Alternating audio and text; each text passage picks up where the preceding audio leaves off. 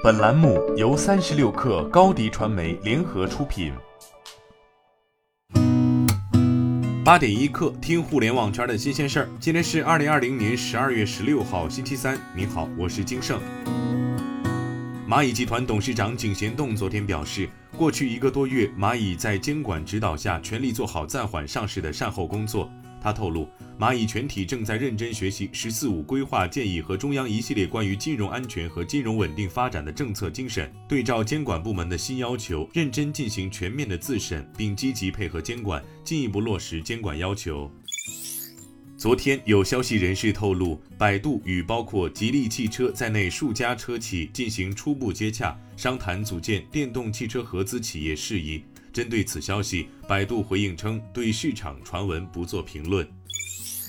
罗永浩通过微信公众号发布公告称，他十一月二十八号销售的皮尔卡丹品牌羊毛衫部分送检后鉴定为非羊毛制品，供货方涉嫌伪造文书，涉嫌伪造假冒伪劣商品，涉嫌蓄意欺诈。罗永浩称将和成都陶立波网络科技有限公司一起，马上向公安机关报案。对此，罗永浩承诺对所有购买该产品的消费者代为进行三倍赔付。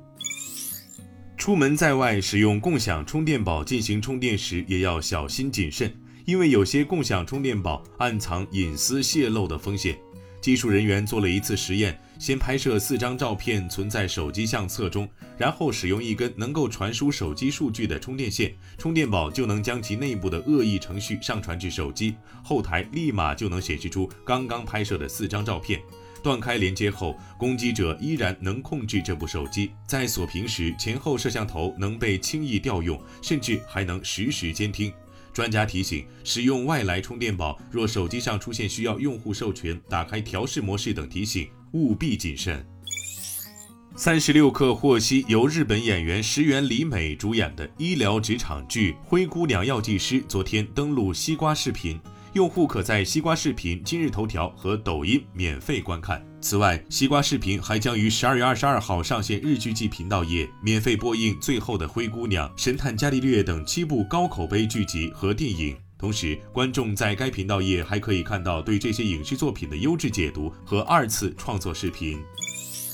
全球移动通信系统协会 （GSMA） 昨天公布，二零二一年世界移动通信大会 （MWC） 上海展。将作为 GSMA MWC 系列的全球回归，定于二零二一年二月二十三号至二十五号在上海新国际博览中心举行。由于新冠疫情的影响，原定于今年初举行的 MWC 二零二零展以及上海展被迫取消。今年九月，主办方 GSMA 表示，MWC 二零二一由三月初延期至六月二十八号至七月一号在巴塞罗那举行。往年在六月举行的 MWC 上海活动则提前至二月二十三号至二月二十五号举行。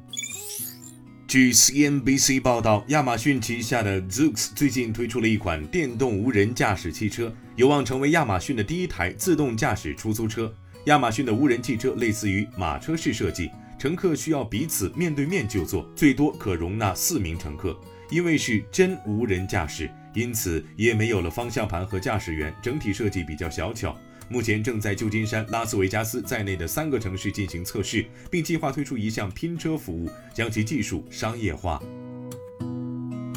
今天咱们就先聊到这儿。本节目由三亿人都在用的商业查询平台天眼查冠名播出。我是金盛，八点一刻，咱们明天见。